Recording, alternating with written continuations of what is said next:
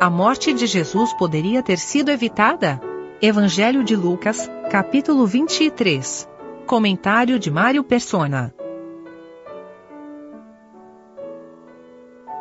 Uma vez eu vi um vídeo e era uma praia onde as tartarugas estavam nascendo.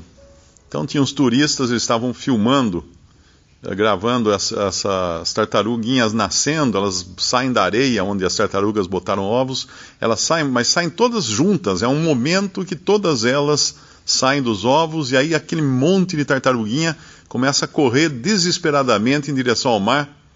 E é a salvação delas é o mar, porque as, as gaivotas já estão sobrevoando querendo comer as, as tartaruguinhas. Mas aí tem uma turista que ela vê uma tartaruguinha não conseguindo e ela entra no meio daquela daquela chamar boiada de tartaruguinha, né? E, e para tentar salvar aquela tartaruguinha. Mas quando ela faz isso, ela assusta todas as outras que viram e voltam para a terra e começam a correr na direção contrária do mar.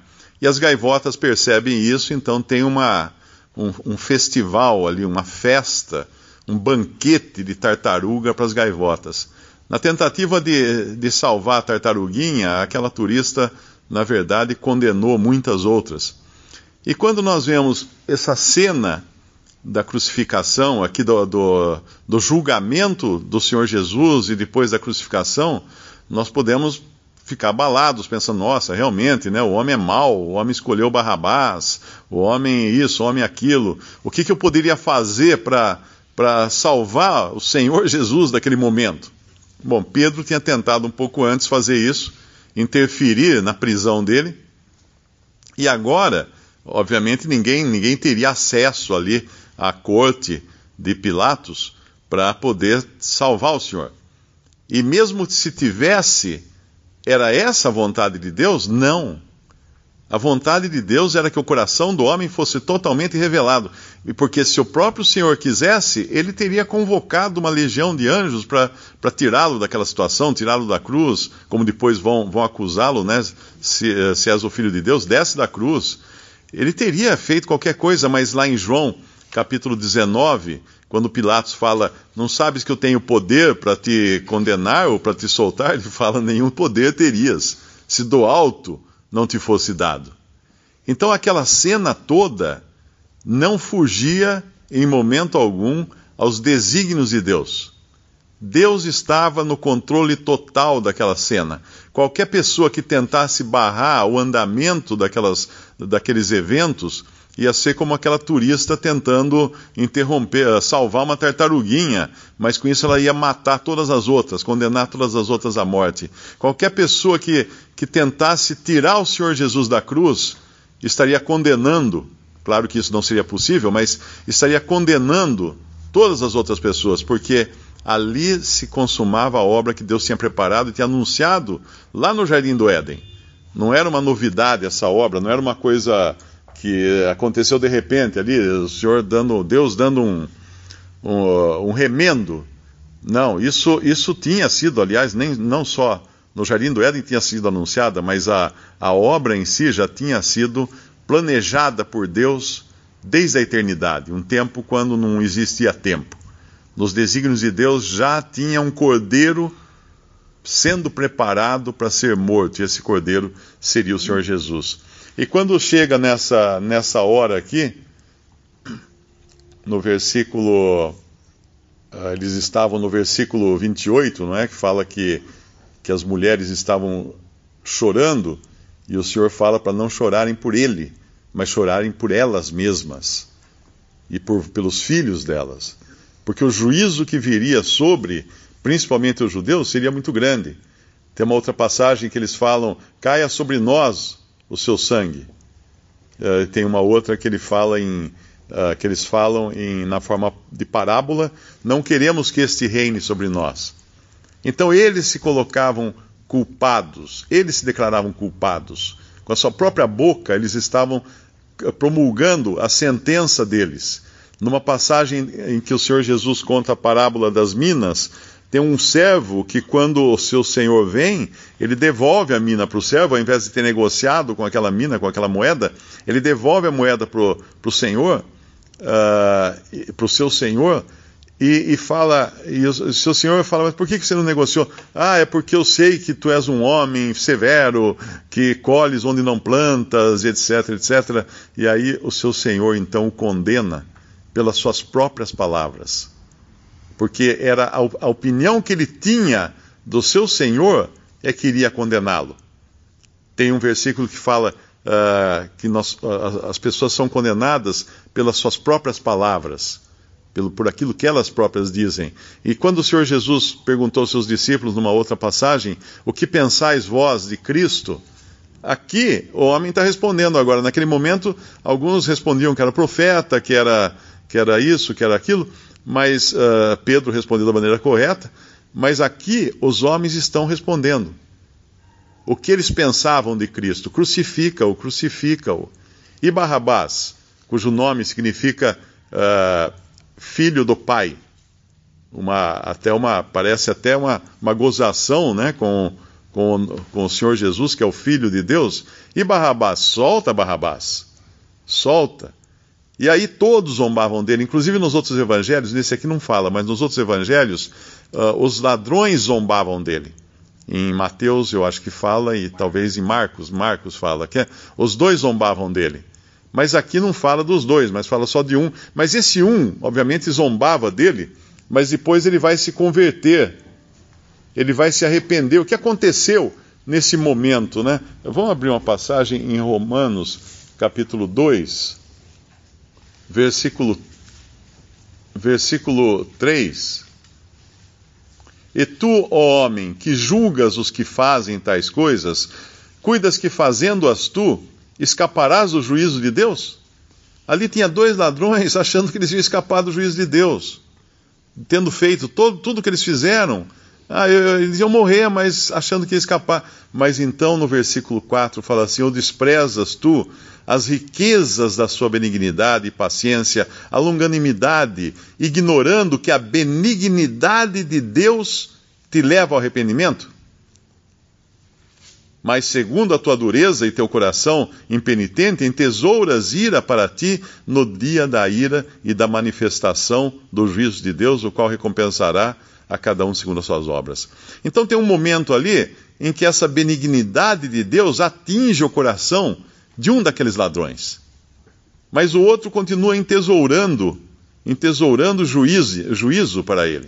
E que momento poderia ser esse em que o, um ladrão é atingido pela seta de amor, vamos chamar assim, pela seta de bondade de Deus, ali, uh, ainda enquanto estava pregado na cruz. Tem um versículo que ele fala, o Senhor Jesus diz, é, aqui em Lucas mesmo, ele fala assim. 34. O 34 que ele fala? Ah, sim, o 34. Ele dizia Jesus: Pai, perdoa-lhes, porque não sabem o que fazem. Essa foi a seta de amor, a seta de bondade que atingiu o coração daquele ladrão. A partir desse momento, agora, ele fala: quem, quem é esse? Quem é esse que está pedindo perdão por seus algozes? E aí então ele, ele é mudado completamente. E esse homem, quando ele é mudado, esse, esse malfeitor, acontece uma coisa interessante nele, que acontece com todo pecador que realmente crê em Jesus. O incrédulo culpa a Deus de todas as coisas, reclama da vida, reclama das coisas. Ah, por que, que Deus não, não, não salva a fome, não resolve o problema da fome? Se existe Deus, por que, que acontecem tantas guerras? Por que, que nascem crianças defeituosas? Que Deus é esse que deixa o mundo assim e assado? É, é o Deus que foi expulso daqui. Na verdade é isso. Então o incrédulo, ele age assim para com Deus, culpando Deus das suas desventuras. Acontece um problema, ah, é Deus, Deus que não está cuidando do mundo direito. Deus não está olhando pelas pessoas, não está amando as pessoas, claro que Deus está amando. Mas esse é o coração do incrédulo. Agora, o coração do homem convertido o que acontece com ele? Acontece o que aconteceu com esse, com esse malfeitor. Em um momento ele atirava pedras, né? ele, ele, ele blasfemava, ele dizia contra o Senhor Jesus, ele, ele ofendia, ele xingava o Senhor Jesus juntamente com outro malfeitor, como fala lá no outro evangelho. Mas no momento em que ele é atingido pela seta de amor e de bondade de Deus, ele passa a atirar pedras em si mesmo. Esse, essa é a característica do salvo. Ele, ele julga a si mesmo, ele para de julgar a Deus e passa a julgar a si mesmo. Ele fala lá na frente, no versículo 40, uh, 40 ele fala assim: Respondendo, porém, o outro repreendia-o, repreendia o ladrão, o malfeitor que continuava uh, uh, xingando o Senhor, uh, dizendo: Tu nem, nem ainda temes a Deus, estando na mesma condenação? Nós, na verdade, com justiça, porque recebemos o que os nossos feitos mereciam, mas este nenhum mal fez. E disse a Jesus: Senhor, lembra-te de mim quando entrares no teu reino. Ele reconheceu a si mesmo como pecador perdido, digno de juízo, digno de condenação, assim como aquela mulher adúltera que foi levada na presença do Senhor Jesus, foi a única que recebeu palavras de perdão. Por quê? Porque quando o Senhor falou, atire a primeira pedra, aquele que estivesse em pecado, todos fugiram, todos saíram de perto. Ela foi a única acusada, pecadora, convicta, que permaneceu na presença de Cristo.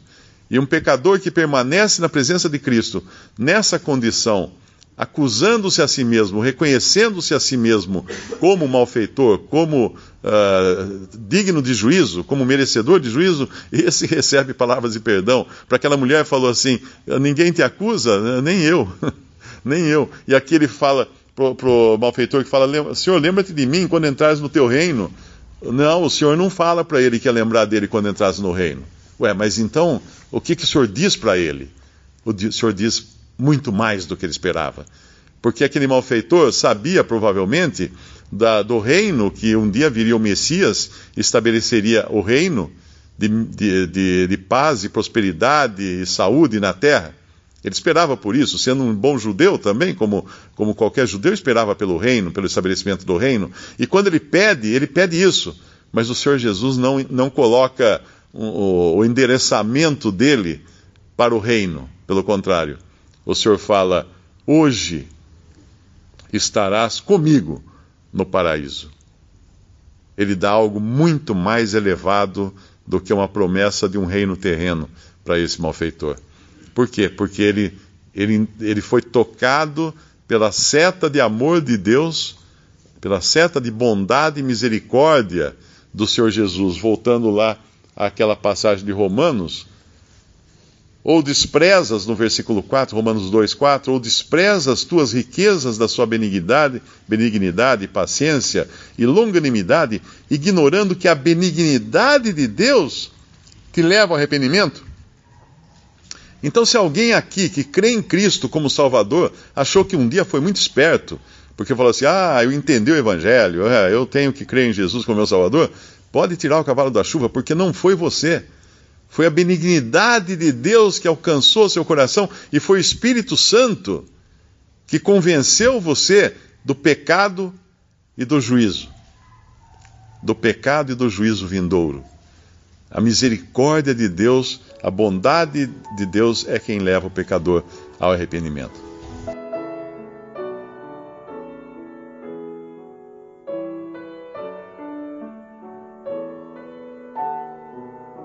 Visite respondi.com.br. Visite também 3minutos.net.